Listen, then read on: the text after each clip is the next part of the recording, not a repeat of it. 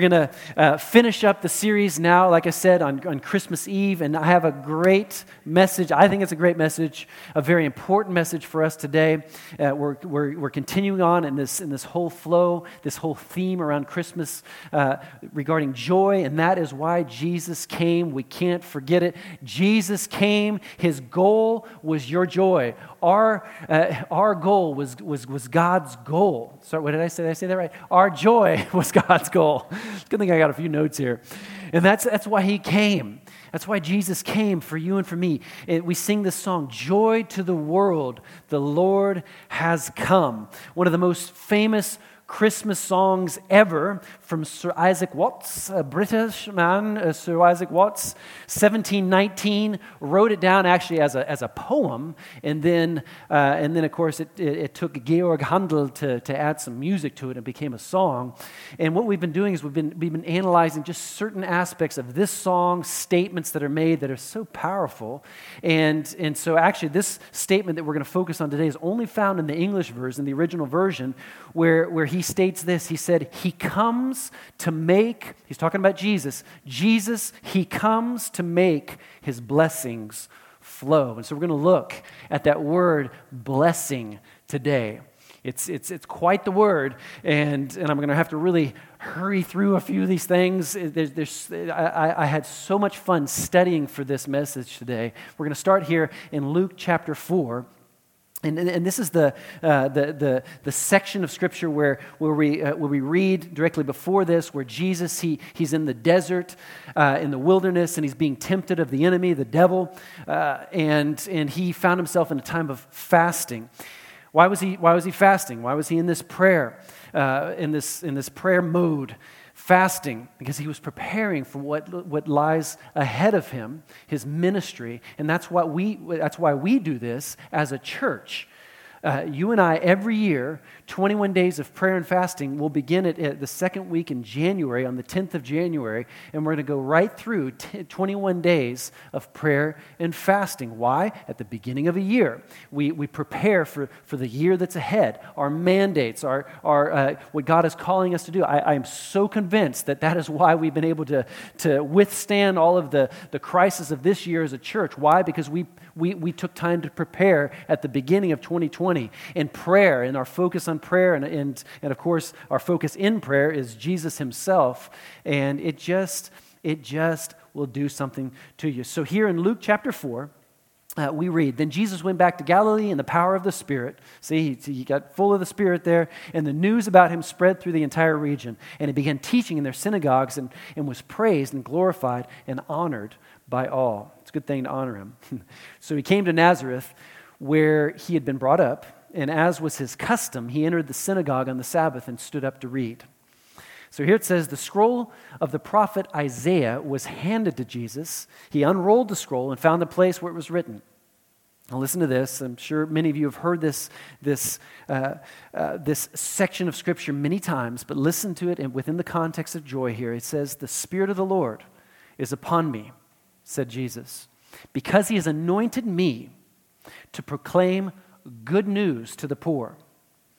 He has sent me to proclaim freedom for the prisoners and recovery of sight to the blind, not only physically, but spiritually blind, to, re, to, to restore their sight, to set the oppressed free, to proclaim the year of the Lord's favor. This is a whole study in and of itself. Uh, he's referring to the Jubilee year, that the, in, according to the Jewish custom, every seven times seven years, 49 years, there was, there was this year of Jubilee in the 50th year where, where grace was practiced.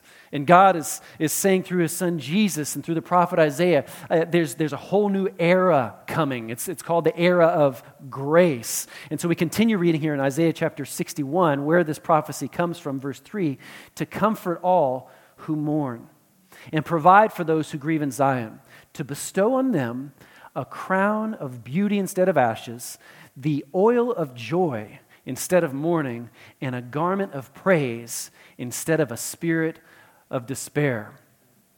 That's a lot of bad stuff that Jesus came to fix. And it sounds like to me, according to this list, that Jesus wanted you and I blessed. He wanted to come and let his blessings flow.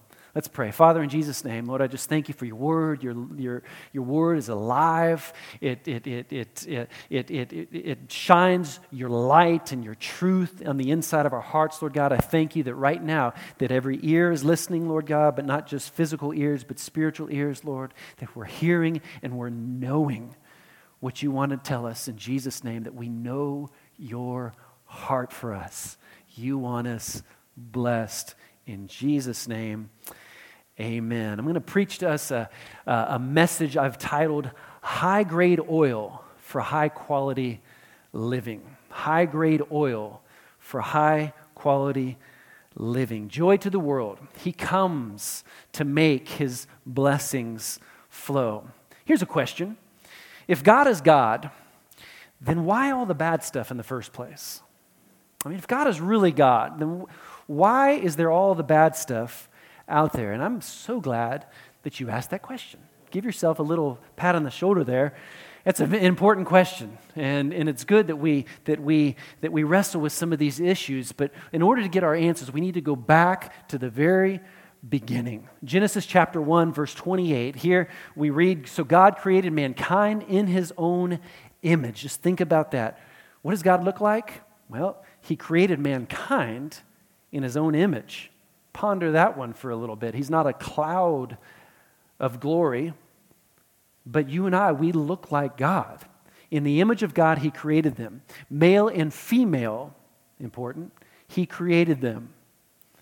God blessed them and said to them, Be fruitful and increase in number, fill the earth and subdue it.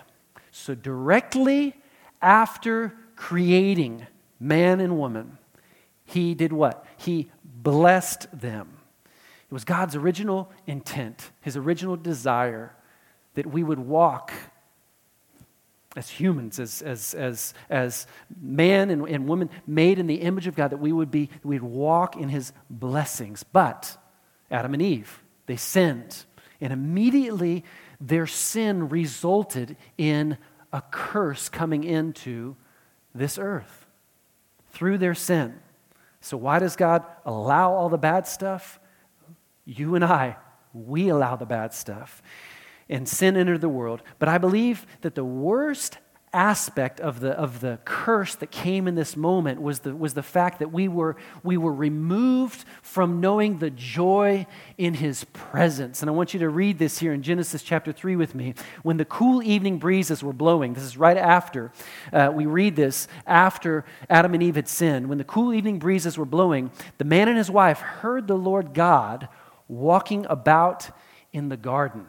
Think about that one. Now, that is cray cray. God Himself, don't forget, you and I are made in His image. Just ponder these things. He was walking in the garden. So they hid from the Lord God among the trees. Then the Lord God called out to man, hear his heart here. Where are you? Where are you? Said God, who created us to have relationship with him. Man replied, I heard you walking in the garden, so I hid. I was afraid because I knew that I was naked. You know, blessing does not mean, for you and for me, does not mean material possessions and fleeting happiness. Preaching this message, and I'm staying on a, on a, on a straight road today. Blessing in, in, in God's purest form, when He blessed us, that means relationship with and closeness to God. If you're, if you're nurturing a relationship with Him, you're close to Him, then you're under His blessing flow in your life. And the blessing of God is that which brings true joy. Can I encourage you? Stay close to Him in this season. You need His joy in Jesus' name. And God wants you blessed. And we see this so clear throughout the Bible. You don't have to be a theologian to, to, to see this aspect that God wants you blessed. Look at Psalm chapter 112, uh, the 112th Psalm, a beautiful psalm, the blessed man. Uh, psalm chapter 1 starts out, it tells, it tells us uh, what we need to, uh, to, to, or how we need to walk in order to be blessed. If you look at Deuteronomy chapter 28, blessings and cursings as a result of turning our backs on God and, and doing things our own way. But otherwise, we can walk in his blessings. Uh, look at the, uh, how, how God blessed Abraham. There's so many different aspects of God's word that points to his perfect will for mankind from day one, and that is that he wants us to step into his flow of blessings. Being blessed is of uh, uh, uh, an immense topic. It's, it's way too multidimensional that, we, that we're going to be able to cover everything today. Um, Vaneetha Rand, uh, Rendall Risner, what a name, she said this, and I just found this captivating. She said, What is blessing then? Scripture shows that blessing is anything that God gives that makes us fully satisfied in Him. Anything that draws us closer to Jesus, anything that helps us relinquish the temporal that which is temporary, and hold on more tightly to the eternal. And so, one of the best definitions that I've found, if we're analyzing Scripture, is actually found is, is in Matthew chapter 5 uh, on this, on this um, uh, uh, Bergpredigt. How do you say that? Uh, uh, uh, the, the Sermon on the Mount. Sometimes the German phrases come, come quicker. The Sermon on the Mount, where Jesus, he's talking about, about those that are blessed. And you, you might know this, this section of Scripture here, but here it says, verse 3 to 11. We're going to read it in the Amplified Version because what does the Amplified Version in the English translation do? It actually, it, it, it, it leans heavily on the original text, the Greek, and, and, and it, it, it, it pulls all these nuances out of the vocabulary here. And so here we're reading verse 3, chapter 5, Matthew's Gospel. Blessed, which means spiritually prosperous, happy, to be admired are the poor in spirit but we think poor. We think, we think, we think a worm. No, no, no. Those devoid of spiritual arrogance, those who regard themselves as insignificant. Yes, compared to God, who are we? For theirs is the kingdom of heaven. When we walk in his blessing, theirs is the kingdom of heaven, both now and forever. Blessed, forgiven, refreshed so I'm going to say that again. Refreshed by God's grace are those who mourn over their sins and repent, for they will be comforted when the burden of sin is lifted. Verse 5 Blessed, inwardly peaceful, spiritually secure, worthy of respect are the gentle, the kind hearted, the sweet spirited, the self controlled, for they will inherit the earth all talking about uh, what it means to be blessed of God. What does his blessing look like? Verse 6 Blessed, joyful, nourished by God's goodness are those who hunger and thirst for righteousness, those who actively seek right standing with God, and they will be completely satisfied. Verse 7 Blessed, content, sheltered by God's promises are the merciful, for they will receive mercy. Blessed, anticipating God's presence, spiritually mature are the pure in heart, those with integrity, moral courage, and godly character, for they will, oh, I want this, they will see God. Blessed, spiritually calm, with life joy and God's favor are the makers and maintainers of peace, for they will express his character and be called the sons of God. Blessed, comforted by inner peace and God's love are those who are persecuted for doing what is morally, morally right, for theirs is the kingdom of heaven, both now and forever. Last one here blessed, morally courageous, and spiritually alive with life joy in God's goodness are you when people insult you and persecute you and falsely say all kinds of evil things against you because of your association with me? said Jesus. That is the definition of what it means to walk under his flow of blessings. He comes to make his fle- blessings flow. That does not mean bliss on earth. what did the angels say? They said, they said, goodwill toward men. What did they say? They didn't say bliss on earth. They didn't, they didn't say bliss on earth, goodwill toward men. They said peace on earth. And if you really analyze it, that means peace amongst the challenges, peace within the circumstances. Because I don't know if you've noticed, but the last 2,000 years since Jesus came and the angels, they proclaimed that there will be joy, there will be peace on earth. We've had a lot of wars and a lot of sickness and a lot of other things, but Jesus was coming to bring peace on the inside, in the midst of all the stuff that's out there. And so it's dangerous. It's dangerous to think that blessed means perfect circumstances. Oh, bless cousin Joey. Bless Aunt Karen. No, bless means that you can be full of joy in your circumstances. Never reduce God's blessings to our temporal comfort because God is always interested in that which is eternal.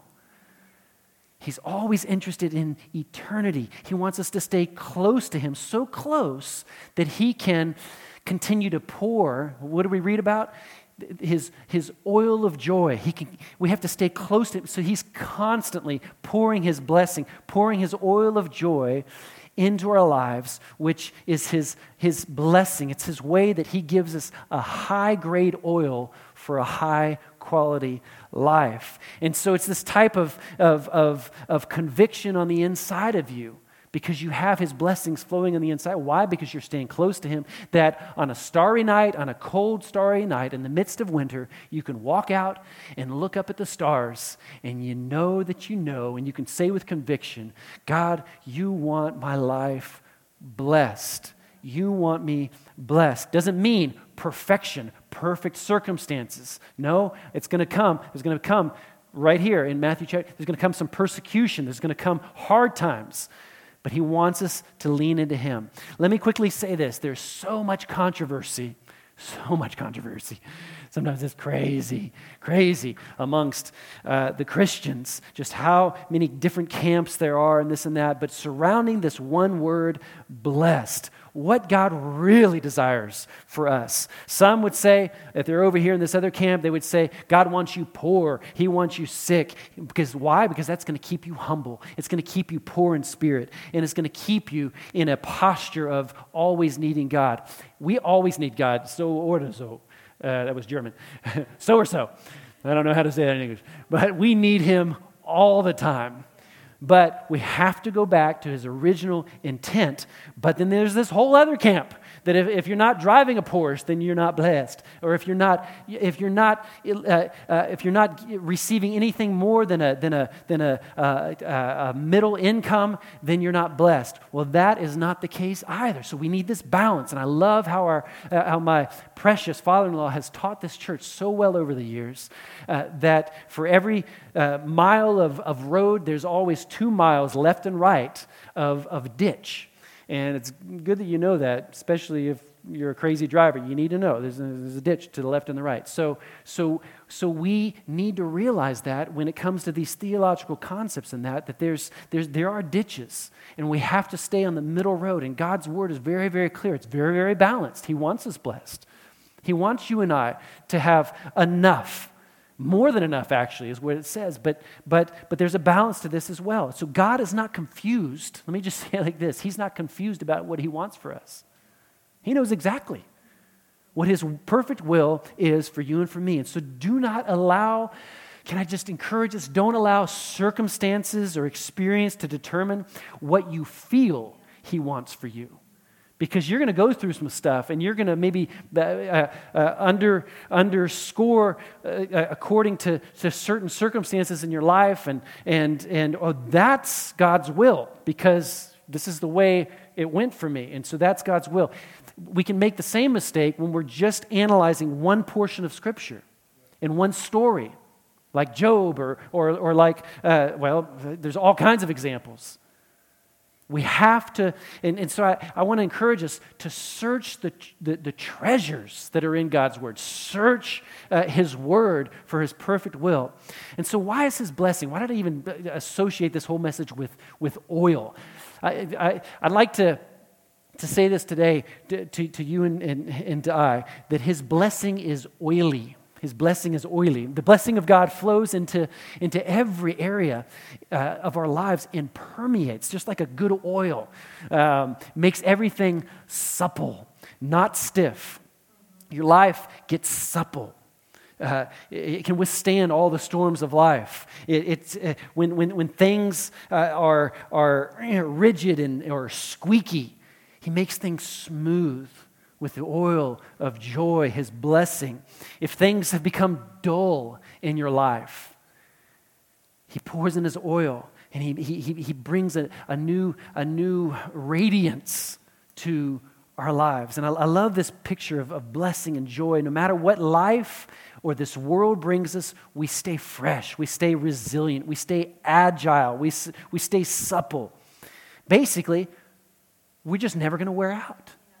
You and I, if we, if we allow ourselves day in, day out, if we position ourselves under His blessing flow, we will not, ble- we will not wear out. We won't get worn down. Why? because we know him and we trust him. Proverbs chapter 3 says it, says it like this, talking about just the nuances of oil and being in his presence. Be not wise in your own eyes, fear the Lord, turn away from evil. So, so much wisdom here. This will bring healing to your body and refreshment, like oil or ointment for your bones. Sounds like a good joint oil for me. Isaiah chapter 61, already read it. To comfort, Jesus said, to comfort all who mourn and provide those who grieve in Zion, to bestow upon them a crown of beauty instead of ashes, the oil of joy instead of mourning, and a garment of praise instead of despair. Jesus always knows what he's doing. I brought some oil with us, uh, or with me today, and this is actually, this is my beloved face oil. And that's what helps me continue looking like this. Because my wife, she actually sets up a, about once every two months or three months, she sets up a little chemistry laboratory in our kitchen. And she makes all of, her, all of these types of cosmetics uh, for, well, she originally started doing it just for herself, and now she's doing it for me because I appreciate this face oil. And this, if, but, anyways, that aside, Jesus his oil poured into our lives, let me just reiterate today, continues to keep you and I supple. I don't know how else to say, to say that today.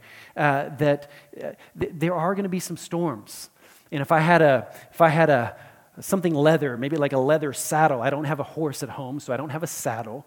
Uh, but if I did, uh, a, a saddle needs to be rubbed with oil regularly. Why? So it continue to, to, to, to be refreshed and, and it, doesn't get, it doesn't get cracked like yours in my life can become if we're not allowing his blessings to flow in our lives.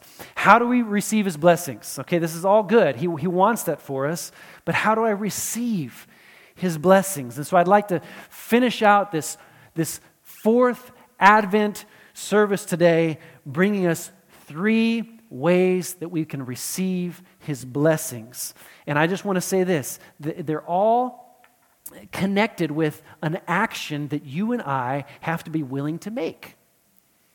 There's too, too, many, too many Christians, they, they, they, hear that, that he wants to let his blessings flow. He came to let his blessings flow, and they hear that, and they think, oh, okay, I'm just going to just pour your oil, pour your oil all over me, God. Pour, it's, it's kind of a bad picture. Uh, but let me just say it like this all of God's promises need to, need to we, there's an action step attached to his promises. And so, in order to receive his blessings, number one, number one, the Bible tells us, God tells us, be a blesser. Be a blesser. Be a blesser. And this applies not, not I'm not talking specifically about finances. That, that is included here, but it, I'm re- referring to every area of life. There's this verse, and I think it's in Luke chapter 6, where, where Jesus tells us, He says, Give, and it'll be given unto you. And so, just his, the, the, the, the uh, order here just lets us know that Jesus lets us know that it's selbstverständlich, it's, it's a given. We have something. So he says, Give, and it will be given. So we but, but, but there's this classic statement. You and I have maybe said it many times. I would give if I had something to give. I, I, I would give if I had something to give. Give of what you have. You and I, we have something. Everybody has something. We have love if His love has been shed abroad in our hearts, we have love that we can give. We can give a smile. We can give of our gifts. Everybody is gifted. Everybody has been given uh, uh, certain talents, uh, finances. I, I, was thinking in my preparation, I was thinking about uh, this dear woman that, that Jesus observed that went into the temple and gave these two mites. It was, it was, it was it was like giving two cents. And, and Jesus observed her, and it was everything that she had, but she had something to give. And then he saw the rich businessman that thought that he gave so much, and he was like, Whoa, I'm giving so much compared to what she gave. But, but Jesus said, No, everybody has something to give. And, and so you and I cannot fall in this trap of thinking, well, I'll, I'll give once I have something. Let me ask you a question. What came first, the chicken or the egg? Classic thing that we can debate about. But you and I, as believers, of course, we know that the chicken was first. The chicken was created, and then, and then he laid an egg. And so, are we waiting for the golden egg to be laid? Or are we recognizing that the chicken is there? I don't know if this example is doing anything for you. but the, the prerequisite is not what do I have, but how much love can I show with what I have? And that's powerful. Dr. Martin Luther King Jr. said it this way anyone can be great because anyone can serve. You don't need a university degree for that. To serve, your grammar doesn't have to be perfect. You just need a big heart full of grace, a soul born of love. God so loved the world that he gave. Let me just say this love always takes the first step. Love always recognizes I have something to give, and, and, and Jesus took that, that first step. Forgiveness applies here. You can, you can, uh, you, you and I, we can withhold. You have something to give. And maybe in a relationship, you think, well, this relationship is over. No, you have something to give. You can forgive. And, and through your forgiveness, it's like an oil that's being poured into this creaky old relationship and it begins to make that relationship new and fresh. Why? Because love takes the first step. And I tell you this if you live out this principle, yours and my life will be flooded with joy. I'm not waiting to be blessed. No, I am blessed to be a blessing. I see myself as a blesser. Number two, how do we receive his blessing? Be a praiser. Be a praiser.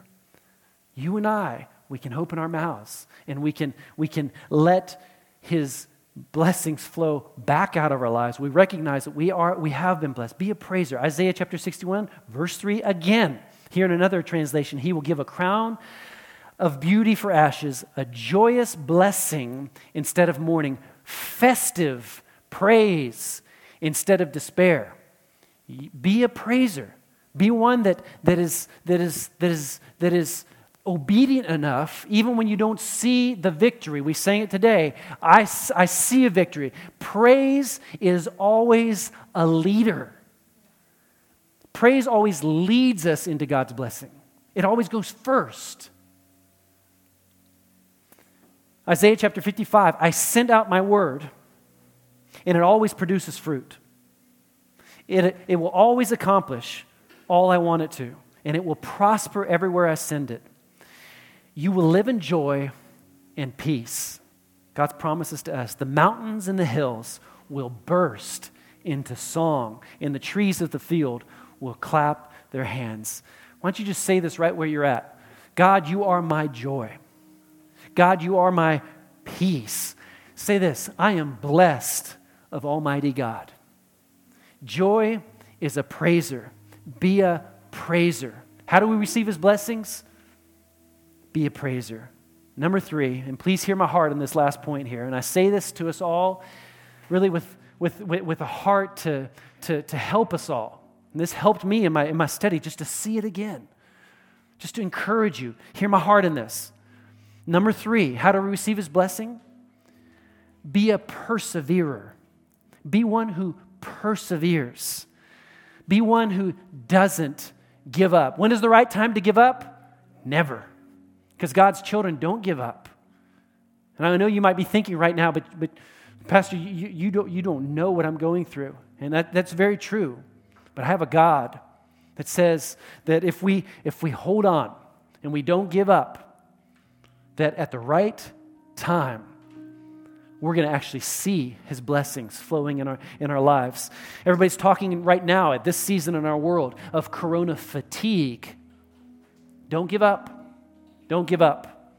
It's a psychological phenomenon that maybe towards the beginning everybody was like, okay, we, we've got this, we've got this. And now, nine months into it, corona fatigue.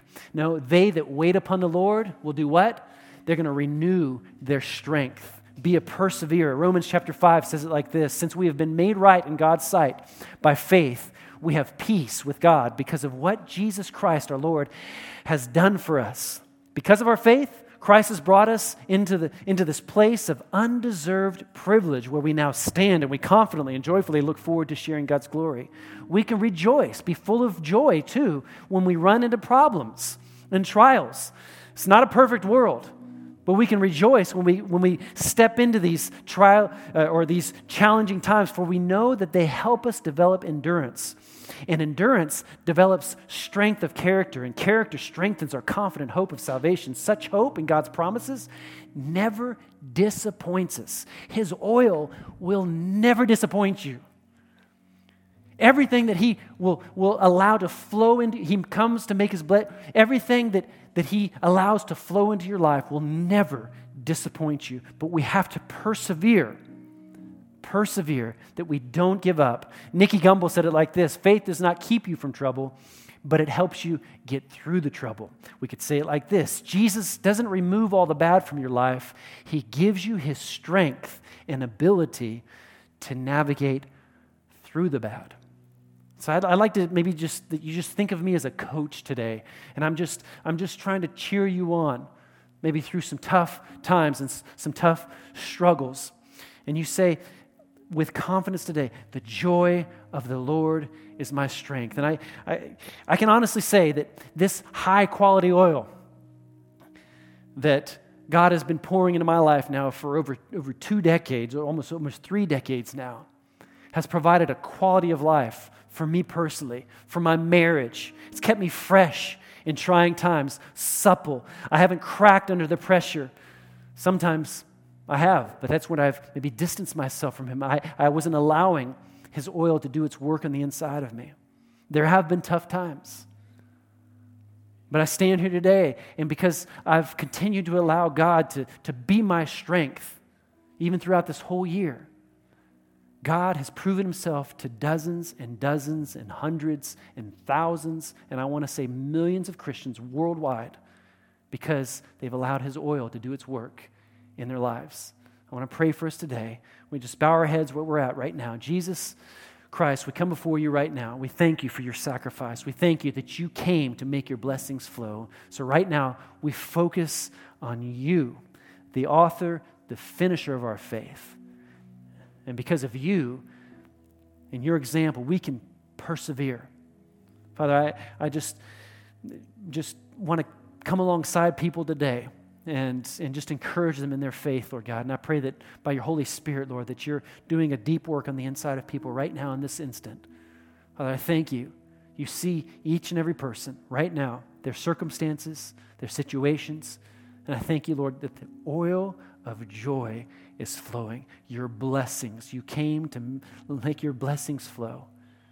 In Jesus' name, I thank you. The joy of the Lord is their strength for us as a church, as we approach a new year, Lord God, I thank you that you go with us. You never leave us, you never forsake us. In Jesus' name.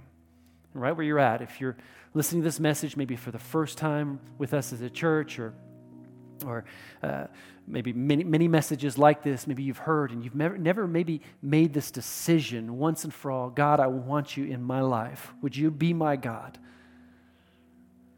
And, and we become as a child, and we have to, according to God's word, we have to be, become like a child and, and submit ourselves to Him. And at that moment, we position ourselves to come under His blessing flow, where His oil can begin to flow into our lives. And I'd love to pray with you right now, right now where you're at. And all you have to do is just confess that you're a sinner, that, that, that you're in need of Him, and you ask Him to forgive you and to make you His child. Let's pray together, right where you're at. You say, Dear God, I come before you right now, and I recognize that I've sinned, and I need you in my life. Would you be my God? Thank you for forgiving me my sins. I confess my sins before you right now. I'm a sinner and I need you. I thank you, Jesus, that you died on the cross for me, a perfect sacrifice. So, right now, I accept you into my life, and I thank you, Lord God, that I am your child. In Jesus' name, amen. Amen. And right where you're at, if you made that decision uh, today and prayed that prayer with me, we'd love, love, love to hear from you. And our whole team would love to just celebrate with you. Uh, if you have a prayer request, l- let us know. Just let us know about your decision. Let us know how we can be praying for you, believing with you. Let us know uh, uh that you need to know what your next steps are uh, in your relationship with Him. That's why we're here. That's why we're a church. We let, want, want, to come alongside you and help you uh, take your next steps with Him. What we want to do here to close out this service today, we want to sing a song that we've been singing all year called The Blessing. It just goes hand in hand with this message today. And let's just sing it just full of faith today in Jesus' name.